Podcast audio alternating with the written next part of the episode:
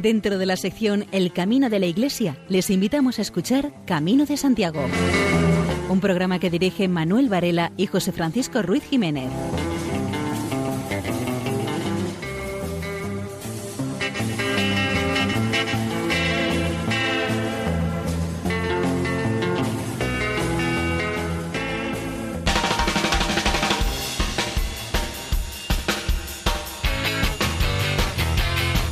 Queridos oyentes, les damos la bienvenida a una nueva edición del programa Camino de Santiago en la sintonía de Radio María.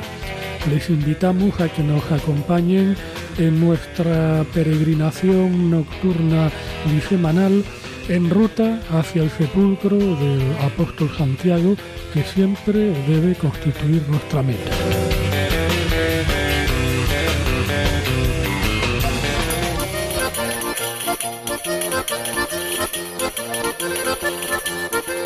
En nuestro programa de esta noche les ofreceremos abundantes noticias jacobeas, nuestras secciones habituales y buena música. Y sin mayor dilación, entramos en materia.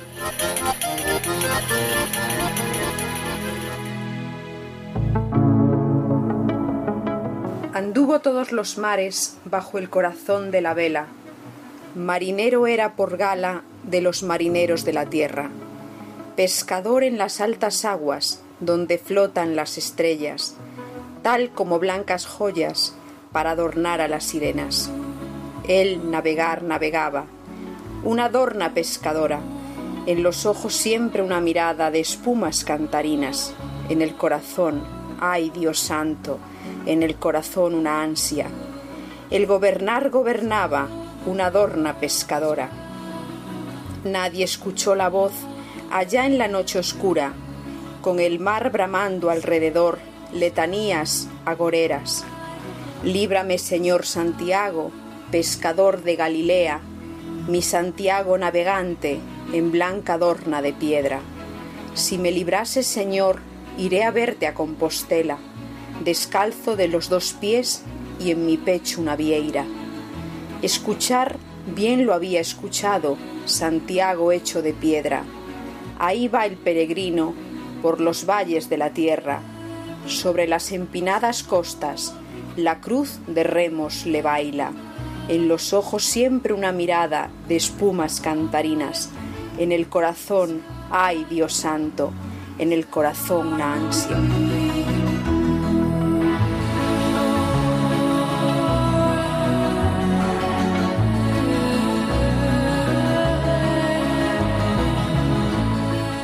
Haz de cualquier pequeño encuentro un momento especial. Estos son los instantes que te quedarán grabados para siempre en el corazón. Hay pequeños momentos, tanto de peregrino como en nuestra vida cotidiana, que se hacen muy especiales. Momentos que parecen mágicos, que te llegan al fondo del corazón y quedan grabados de por vida.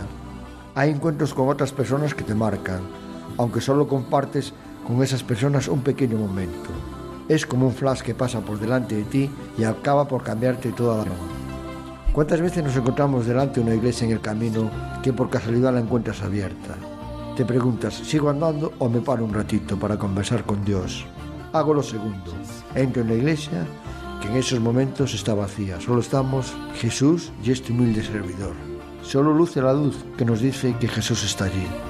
El resto, lo que entra por la puerta, un sol de otoño que nos deja sus rayos hasta el medio del templo. Este es un templo muy pequeñito, bien conservado y arreglado. Allí lo que podría ser una corta visita se convierte en un espacio de tiempo que no sabrás cuánto fue, hasta que llegó un señor mayor que me susurra que tiene que cerrar la iglesia, pues es ya tarde. No sé el tiempo que ha pasado allí. Ese gran instante me ha hecho reflexionar y encontrarme con lo más fondo de mi corazón que ha sido la mejor tarde de todo el camino. Todos los encuentros son momentos especiales, pero sobre todo los encuentros que lo son de verdad y con el corazón abierto.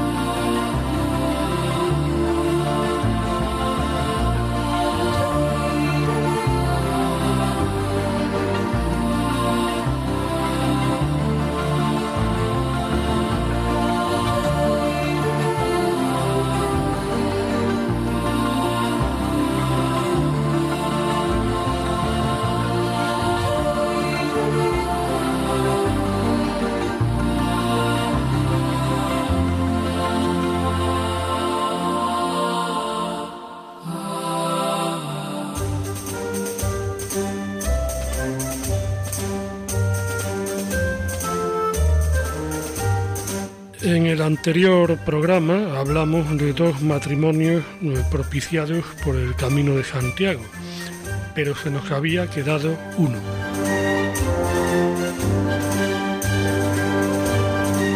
Santiago no es el final, es el principio de algo nuevo. El diario La Voz de Galicia nos informa de una preciosa historia. Roberto Nicoli y Laura Bricoli son dos peregrinos italianos que llegaron a Santiago tras recorrer el camino portugués desde Oporto. Su plan no era visitar el casco histórico de la ciudad, ni hacer una ruta por Galicia. Su firme propósito es casarse en el altar de Nuestra Señora la Antigua de Corticela, iglesia que fue designada en el siglo XV como parroquia para los peregrinos. Roberto y Laura se conocieron en el trabajo que ambos comparten, la banca. Tras un breve noviazgo, viajaron en marzo a París y allí él le pidió matrimonio con la Torre Eiffel como escenario. En un primer momento, pensaban celebrar la boda en Italia, comenzaron los preparativos y la pareja se dio cuenta de que la celebración iba adquiriendo cada vez más tintes comerciales. Entonces, Roberto le propuso a Laura hacer el Camino de Santiago y tras ello casarse. Inicialmente Laura dudó, pero al final se lanzaron a la aventura.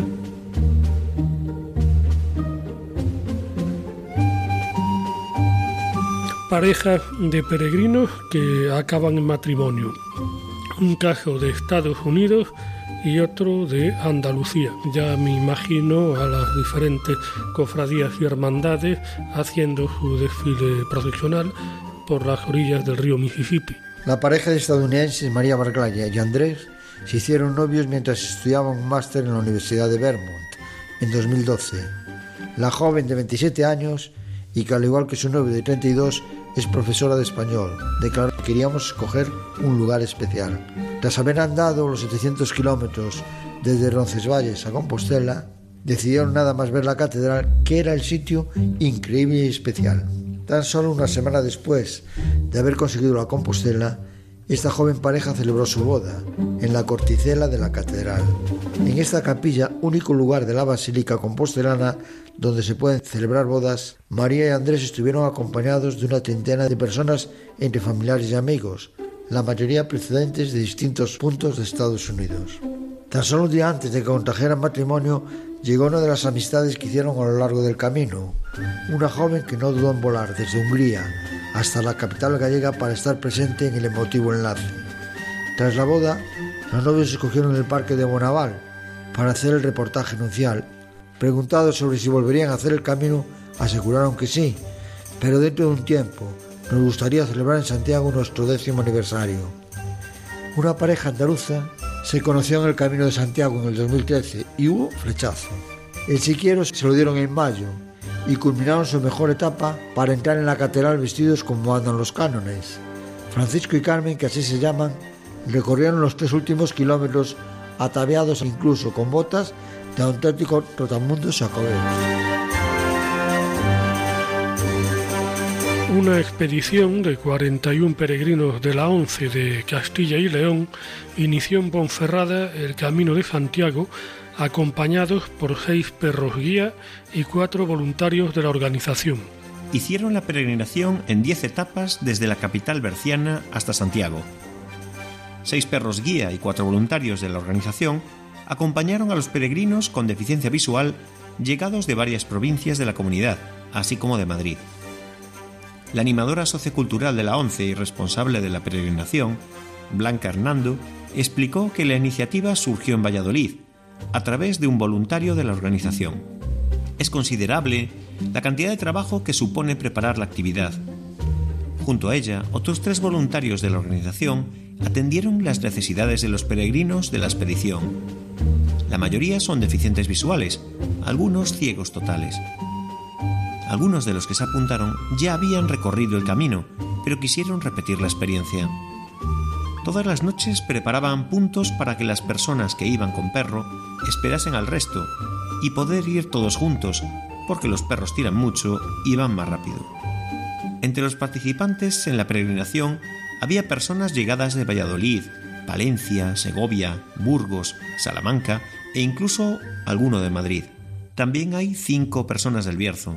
Los pocos videntes que participaron estaban preparados para ayudar a los demás, porque iban con esa predisposición.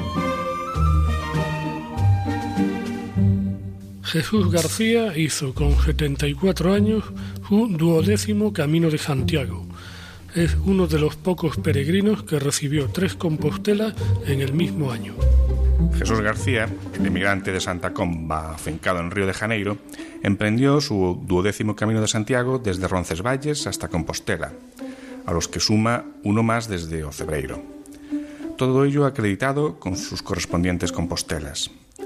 Hizo con éxito las cinco primeras veces el camino francés, prolongándolo en más de una ocasión al cubrir el camino de Fisterra hasta llegar a Muxía. Esta nueva andaina para Jesús García cobra casi, si cabe, más importancia, pues dice que, como creyente que es, lo mueve la fe. Y también considera que siempre le ha picado el gusanillo del espíritu de aventura que conlleva hacer la ruta jacobea como una experiencia personal. Jesús García descubrió la ruta por primera vez en el año 1999. En aquella primera ocasión empleó 22 días. Y fue tal la atracción que sintió por la experiencia de peregrinar a Santiago que no dudó en aprovechar sus estancias veraniegas en Galicia para hacer el camino. En la ruta jacobea ya es una persona querida por las repetidas ocasiones que lo ha hecho. No se toma la ruta como una carrera por etapas, sino más bien de disfrute.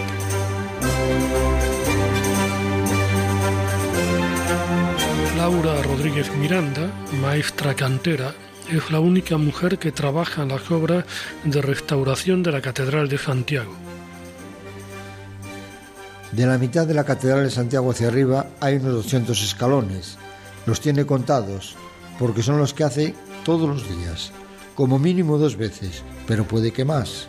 Laura Rodríguez Miranda lleva, de hecho, casi dos años subiendo y bajando escaleras, andamios y piedras del templo de peregrinaje más conocido y emblemático de España. Es la única mujer que lo recorre como lo hace ella. Es la única operaria que trabaja en la restauración del lugar sagrado por excelencia de Europa, junto a Roma. Laura Rodríguez Miranda es una maestra cantera. Lleva décadas viviendo en Orense y dos más residiendo al menos entre semana en Santiago de Compostela.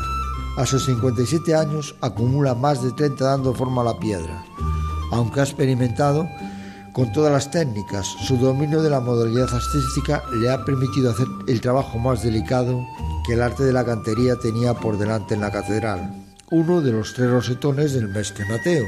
Los otros dos se conservan en buen estado, pero el tercero resultó dañado hace mucho tiempo, al intentar arreglar un tejado colindante. La misión requería de una mano experta, que no cometiese fallos. Es un trabajo delicado y la mano de Rodríguez Miranda cumplía todos los requisitos. Otro de los momentos más especiales de los casi dos años que lleva restaurando la Catedral de Santiago fue el arreglo de la cúpula de la Torre Sur. Hubo que desmontarla pieza a pieza y volver a rehacerla. Son los encargos más complejos y delicados los que más disfruta.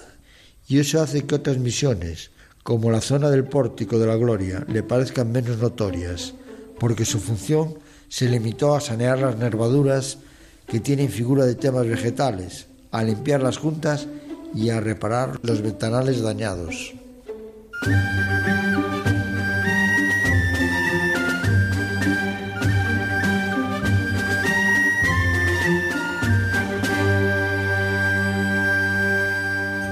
El magazine Complot enumera siete cosas a tener en cuenta para hacer el Camino de Santiago.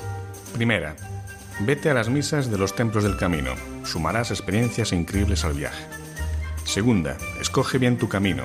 Hay muchas rutas que parten desde distintos puntos de España o desde distintos puntos de Europa. Tercero, no lleves cosas innecesarias. Ahórrate incluir objetos que de antemano sabes que no vas a necesitar. Por otra parte, nadie va a censurarte que no lleves un traje de gala.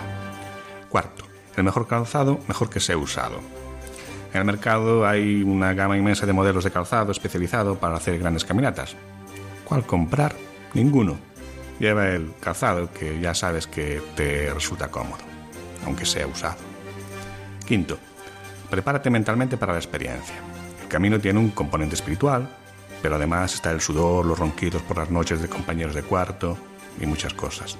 Se trata de un viaje de resistencia Pregúntate hasta 10 veces si realmente puedes soportarlo antes de embarcarte en el asunto. Sexto, cumple las etapas.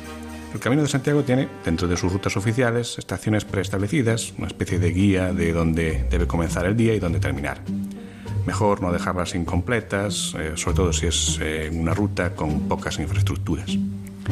Y séptimo, intenta no quejarte tanto. Ya es bastante difícil dormir en literas incómodas con decenas de caras anónimas, caminar durante casi todo el día, como para también aguantarte una tarantela de quejas al oído. Trata de no convertirte en esa carga pesada de reproches y quejas innecesarias. Ya sabías a lo que te enfrentabas. Intenta disfrutar la experiencia o por lo menos dejar que los otros la disfruten.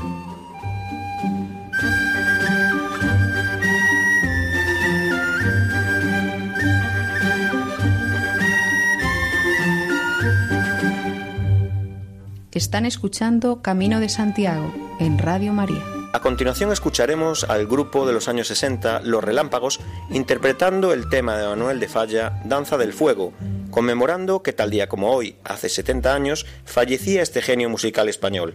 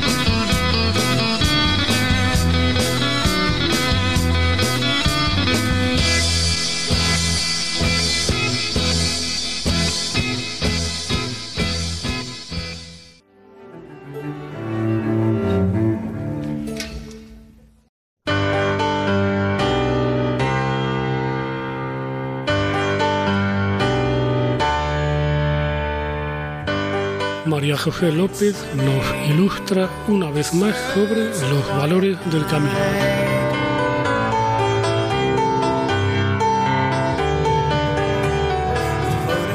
Sufrimiento. El lento caminar es un continuo y callado sacrificio que se va realizando paso a paso, pues sus piernas se oponen a cualquier movimiento y sus doloridos pies reclaman con insistencia el regreso a la comodidad y el descanso del refugio abandonado. El peregrino ya sabe que el sacrificio es desde el comienzo de su andadura, al prescindir de los apoyos y edulcorantes que incluso entonces consideraba necesarios para realizar su vida, y también cuando lo acompañaron el cansancio, el frío, el dolor, el calor o la sed, y a todos ellos los fue colocando tras su voluntad de seguir caminando. Los primeros días del camino pueden hacerse muy duros. El cuerpo no está acostumbrado a un esfuerzo así de sostenido. Las maniotas pueden ser tan fuertes, sobre todo si uno no está acostumbrado al ejercicio físico, uno descubre músculos que ni siquiera antes sabía que existían. El día segundo y el tercero se puede llegar a pesar de que es inhumano y quizá uno se arrepienta de ir. Luego el dolor remite un poco y el cuerpo se va acostumbrando. El cansancio se hace notar. Hay momentos en que una cuesta arriba se convierte en una malísima noticia. Se abren las carnes solo de pensarlo, o puede que sea la bajada lo que peor sienta, sobre todo cuando las rodillas se van perjudicando. Entonces se intuye que cada paso va a costar un mundo. A veces uno se siente impotente, como una pequeña ampolla se convierte en referencia inevitable, te quita el humor y hace que cada vez que pisas veas las estrellas. Dolor de las piernas o de las rodillas, de los músculos recién descubiertos. Protesta la espalda, no acostumbrada a llevar la casa encima, y los hombros y el cuello, dolor por la fatiga, y en algunos ratos por no saber si uno tendrá fuerzas para llegar, pero al final se llega. Hay otras dificultades que pueden surgir. El clima puede ser amigo o enemigo.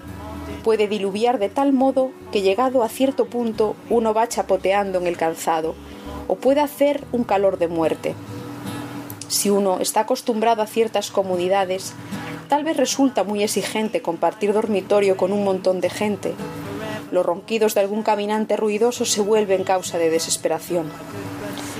De ir en un grupo a veces cuesta amoldar los ritmos y en situaciones así de exigentes la convivencia puede resentirse. Además, en el camino estas dificultades no se pueden negar. No hay espacio para la evasión. Mañana hay que seguir caminando. No hay donde esconderse. Así que enfrentados con la dificultad nos vemos desnudos y esa desnudez saca a la luz bastante de lo que somos. En general, el camino hace que salga a la luz lo mejor y lo peor que tenemos.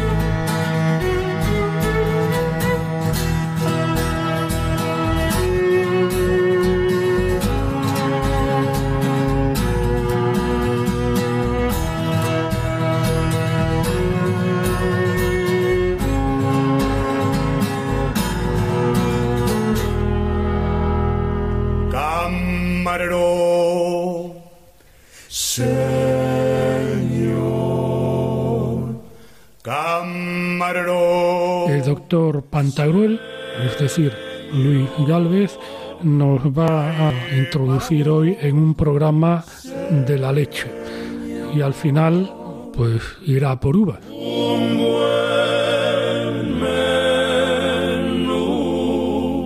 Los clásicos postres como el arroz con leche, las natillas, la leche frita y las torrijas de vino y leche son dulces burgaleses muy conocidos, las rosquillas burgalesas y las exquisitas yemas de canónigo.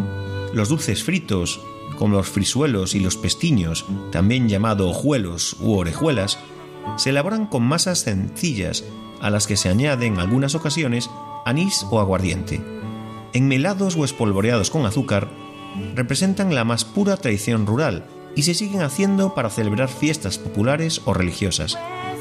Las almendras garrapiñadas de Vibriesca se encuentran en todos los rincones de Burgos, aunque curiosamente se hacen en una localidad donde no hay almendros. La mano de los árabes está muy clara en estas golosinas. En Castrojeriz, la autora María Zarzalejos intentó que las monjas del monasterio de Santa Clara aportaran alguna receta de dulces y Sor María Trinidad Beitia le regaló una. Para tratar de alcanzar la santidad, solo hay que amasar los ingredientes día a día. La receta es esta, tarta de la santidad. En una tartera de buena conciencia se echa a manos llenas heroica paciencia. Se pone en el fondo en gran cantidad la sólida masa llamada humildad. Sobre esta se extiende una confitura hecha de alegría, de paz y dulzura. Y todo se empapa de ron de obediencia y se ponen anises de la penitencia. Se mete en el fuego de la caridad y ésta le da el punto de la santidad. La cruz es el ramo que debe adornarla y del aire vano hay que preservarla. La estrella de la industria quesera burgalesa es el queso de Burgos. Hecho de leche de oveja, fresco, blanco, jugoso, se debe consumir en muy poco tiempo una vez hecho. Es muy apreciado por su suavidad y su sencillez. Agradece la presencia de miel o mermelada. Otro queso producido en toda Castilla es el queso castellano, de corteza dura, pasta amarillenta, curado y de larga duración. En Vibriesca elaboran una cuajada dulce muy apreciada y solicitada también. En el monasterio de San Pedro de Cardeña se elabora el licor tizona del Cid. Fray Dalmacio Ortiz, bibliotecario del monasterio, proporcionó la siguiente fórmula. Se consigue mediante raciones milimetradas de alcohol, azúcar y una maceración de hasta 37 hierbas distintas, aplicando el ramaje, a veces la flor e incluso la raíz. Los hay de dos clases, el verde y el amarillo. En el mismo monasterio se elabora también el vino de Valdebegón, que proviene de vinos originarios de La Rioja y de la Nava, en Valladolid.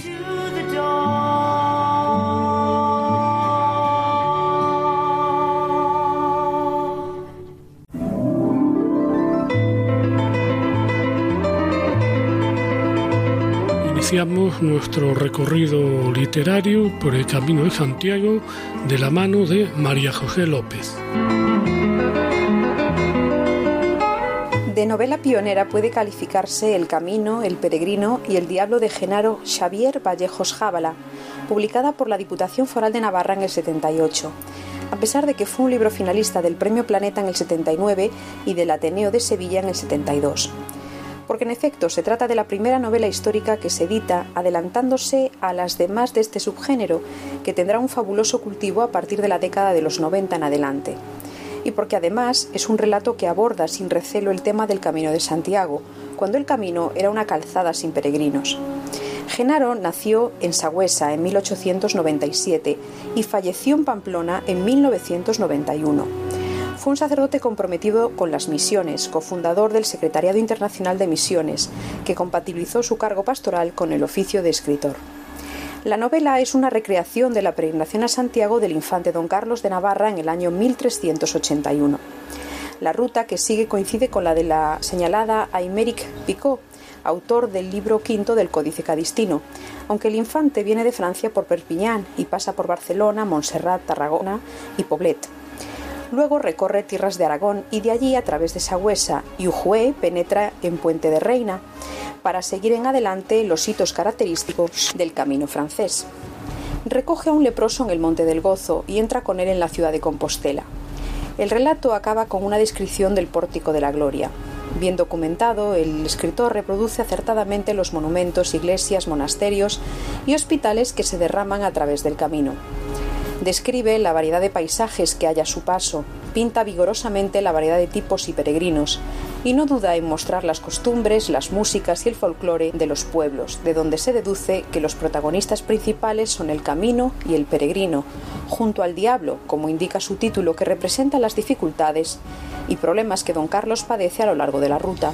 Aporta también rasgos de la situación histórica de este siglo, perfiles de personajes de la época y muchas leyendas jacobeas que se han trasladado oralmente de generación en generación. Obra con voz propia en la que el autor pone escrupulosa atención en el detalle histórico y con un lenguaje muy rico y variado.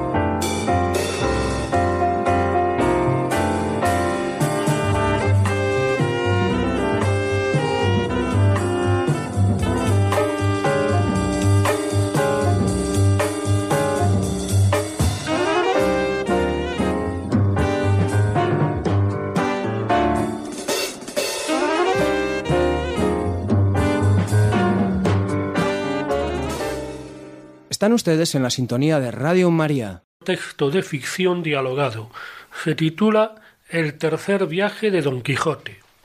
Don Quijote alzó los ojos y vio por el camino que llevaba venían hasta doce hombres a pie, con unos atillos ensartados a la espalda, una gran colcha colgando de los cuellos, y todos con bastones en las manos. Así como Sancho los vio, dijo Esta es gente que va en romería, que camina hacia el campo de la estrella. ¿Cómo gente en romería? ¿A qué se debe su error? No son errantes, sino que es gente que por sus pecados van peregrinando a orar ante la tumba del apóstol. En resolución, como quiera que yo sea, esta gente va por su propia voluntad, que no la fuerza nadie. Así es. Pues de esta manera, aquí encaja la ejecución de mi oficio, socorrer y acudir a los miserables. Advierta vuestra merced que estos peregrinos que a Santiago van buscan por sí mismos la redención de sus penas espirituales. Llegó en esto el grupo de caminantes y don Quijote, con muy corteses razones, pidió a cada uno de ellos fuesen servidos de informarle y decir la causa por la que se hallaban haciendo aquella ruta jacobea. Don Quijote se tomó la licencia de acercarse al primero. ¿Por qué pecados va vuesa merced de tan mala guisa? Voy de esta manera por enamorado. ¿Por eso nada más? Pues si por enamorados van a Compostela, días ha que pudiera yo estar allí por mi inquebrantable amor por la señora Dulcinea. No son los amores como los que vuestra merced piensa, que los míos fueron que quise tanto a una mujer casada que ella acabó matando a su marido por estar conmigo. Mi arrepentimiento, pues yo he sido la causa, me lleva a caminar para pedir intercesión al señor Santiago por mis pecados y los de ella. Este, señor, va por un favor que le pidió al apóstol Santiago. Pues cómo, por favores también se peregrina, pero concedidos o como lejanas promesas. A este pobrecillo, la providencia lo ha dejado a medias. Por un lado sanó su única hija, pero él, de puro contento, se quedó mudo. Y vamos a ver si recupera el habla con un golpe en el santo de los croques, que dicen que es toque divino. De todo cuanto me habéis dicho, hermanos carísimos, he sacado en limpio que gran caballero y santo debió ser Santiago, de quien tengo entendido que era llamado por nuestro Señor el Bonaerges, por su fiero carácter. Por vuestro relato entiendo que hacéis este largo camino con peligros de toda clase, como bandidos, alimañas y torcidos elementos como el frío o el calor en demasía. Pero lo hacéis por voluntad propia y con mucho gusto. Como profesante de una orden de caballería, os rogaría que llevaseis recado al obispo principal que don Quijote de la Mancha se pone a sus pies para lo que desee, como protector de peregrinos y favorecedor de menesterosos. Lo pido con mansedumbre y sosiego, porque tenga, si lo cumplís, algo que agradeceros espiritualmente. Así lo haremos, señor Don Quijote, téngalo por seguro. Y también lo tendremos presente en nuestras oraciones, por las buenas y sabias palabras de hoy y por haberse interesado por nuestros destinos y desvelos.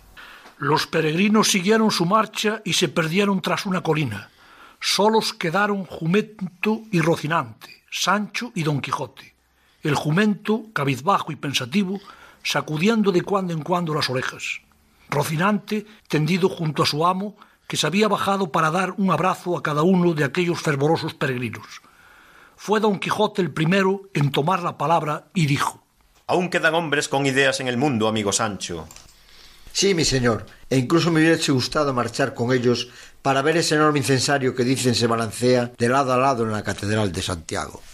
Eso me parece a mí cosa de encantamiento, Sancho. Seguro que se lo oíste a algún impertinente. En cuanto a ir a Santiago, si al sabio que escribe nuestra historia le place, así lo haremos.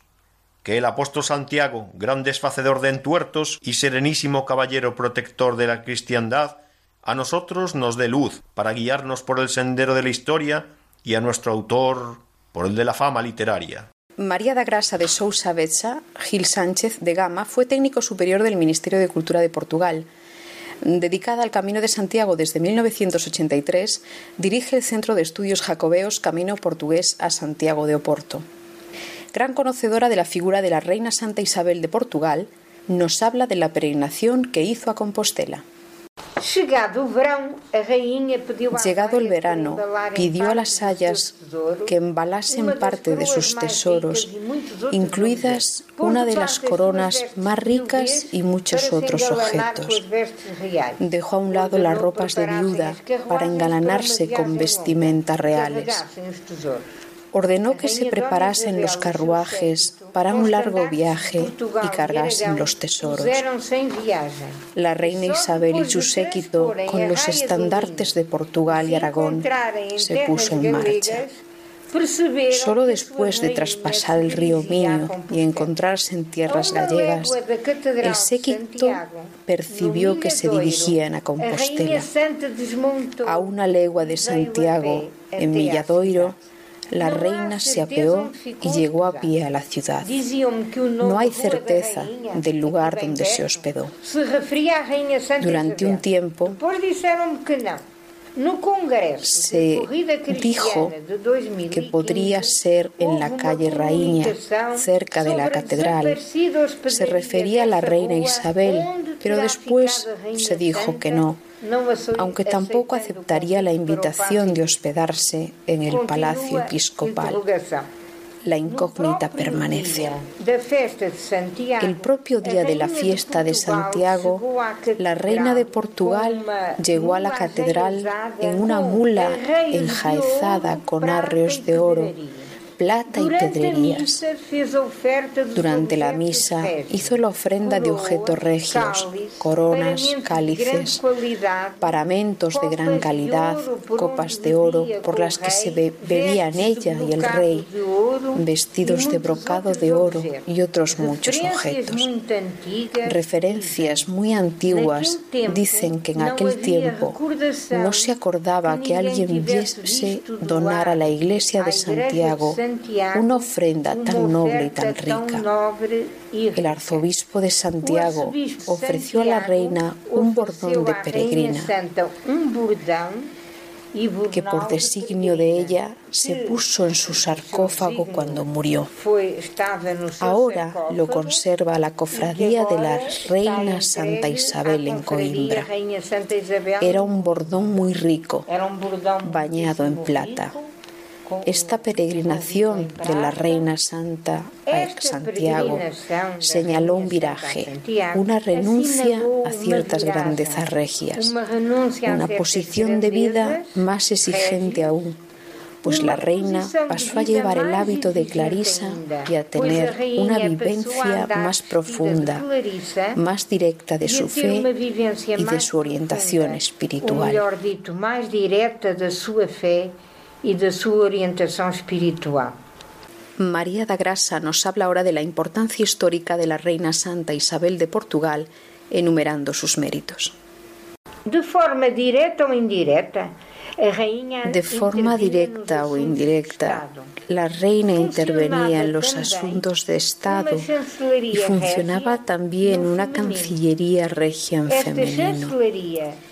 Esta cancillería era el gran apoyo de la reina Isabel en los asuntos diplomáticos y le permitía una constante influencia dentro y fuera del reino comunicaciones con los papas, con los reinos peninsulares. Encontramos la presencia de la reina en el Tratado de Alcañices, en la fundación de la universidad. En 1290 se funda el Estudio General en Lisboa, que unos años después pasaría a Coimbra. Muy pronto se impuso esta universidad buscada por estudiantes y doctores de todo Occidente. Habría que hablar mucho sobre el mecenazgo ejercido por la reina, preparando personas con cargos de responsabilidad. En el Tratado de Alcañices se fijan definitivamente las fronteras de Portugal. La reina de Portugal firmó el tratado, pues sabía escribir, conocimiento raro en aquella época, incluso entre princesas. La acción de la reina es asertiva y sabia, pues el rey Dinis, aunque no siempre fue fiel, reconoce verdaderamente el valor de su mujer, a quien tenía una alta estima y como era poeta, la elogia en verso. Difundió el culto al Espíritu Santo. introdujo en Portugal la devoción a la Inmaculada Concepción de María mandando construir con dinero propio una capilla con esta invocación. La acción pacificadora fue una constante en la vida de Santa Isabel. Su nacimiento apaciguó las relaciones entre el padre y el abuelo. Su boda intentó apaciguar a don Denis y su hermano. Cuando su hijo Alfonso creció, intentó apaciguar la relación entre su marido y el hijo de este.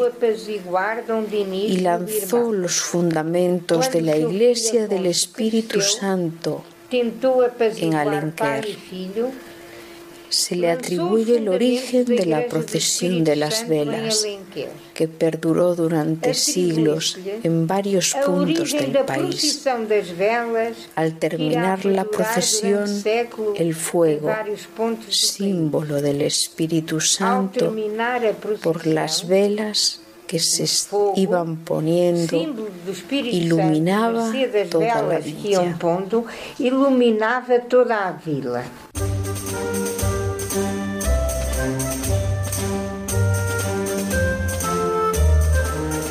La Catedral de Santiago va a estar rodeada de andamios hasta el año 2021.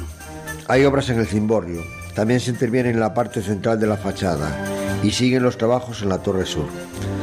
Se ha encontrado con un problema más grave del que se imaginaba y es necesaria la redacción de un nuevo proyecto porque son necesarias actuaciones distintas para atajar los males que padece la torre. Hay que hacer una modificación importante. Las obras de la catedral se efectúan con el máximo cuidado porque son delicadas y requieren tiempo, y en este sentido habrá trabajos y andamios todo el tiempo que sea necesario. Ello quiere decir que inevitablemente tanto el exterior como el interior de la catedral van a estar llenos de andamios hasta el año 2020, que es cuando se supone que debe de estar la basílica a punto para recibir la riada de peregrinos, y estas estructuras siempre son polémicas porque ocultan la belleza del templo. Pensándolo bien, sería malo que no hubiese andamios, pues esos elementos indican que la basílica se está recuperando y valorando. Hay muchos andamios este año 2016 y en el 2017 aumentará el volumen de andamios. Este año la cifra de peregrinos se incrementará respecto al año anterior y el director de la fundación cree que la presencia de andamios no se notó, ni según señalan, los visitantes no tienen las prisas que tenemos nosotros y entienden perfectamente la situación.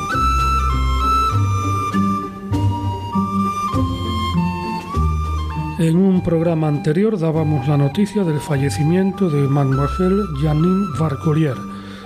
Pues bien, hace unas semanas se le hizo un homenaje en Santiago. Escuchamos al deán de la Catedral de Santiago, Segundo Pérez López, haciendo una reseña de su vida. Janine Barcolier, 1924-2016 auspició en los años 1980 la creación de asociaciones en Inglaterra, Bélgica, Italia, Alemania y en Francia. Colaboró en 1970 con la Federación Francesa de Senderistas para la señalización del Camino de Santiago a partir de Lepuy.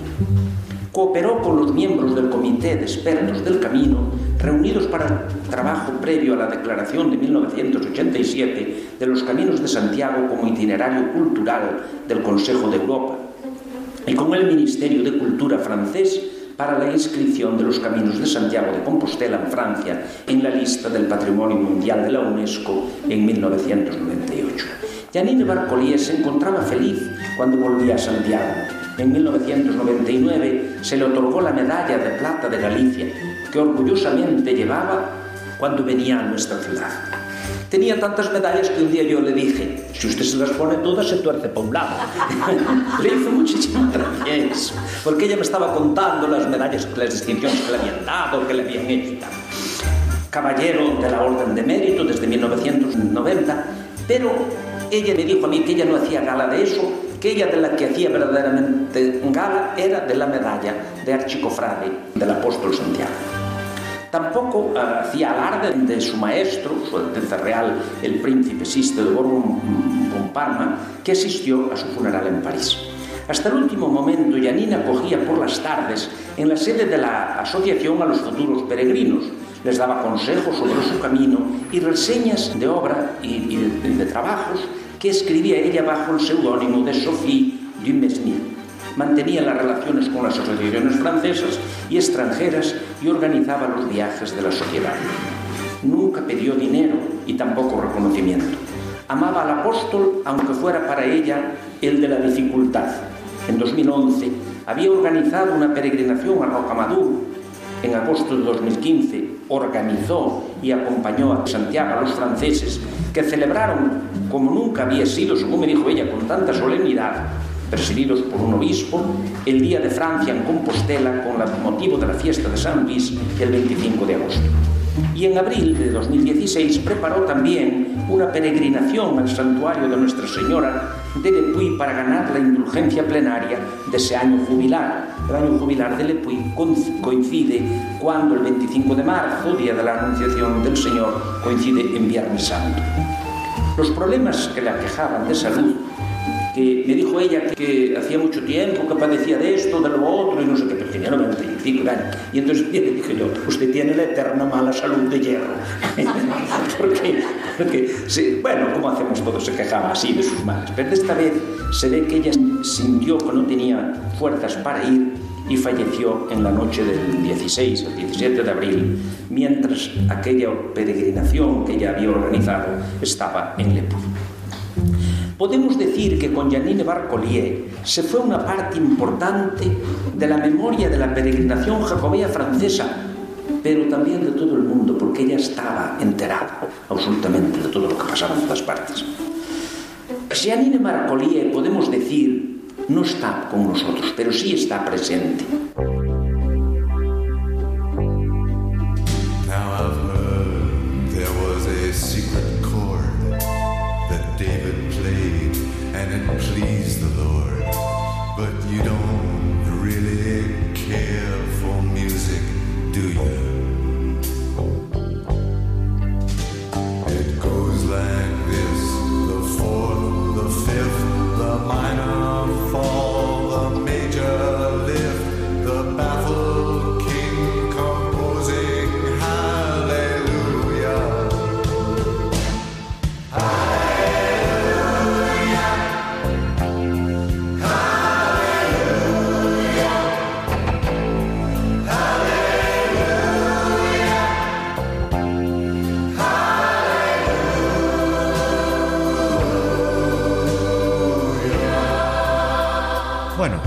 Llegado el metraje de nuestra noche.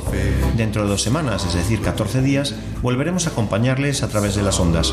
Nosotros nos despedimos. Por cierto, Manuel, dinos algo. Eso veremos, digo, oiremos. Bueno, pues buenas noches y feliz andadura.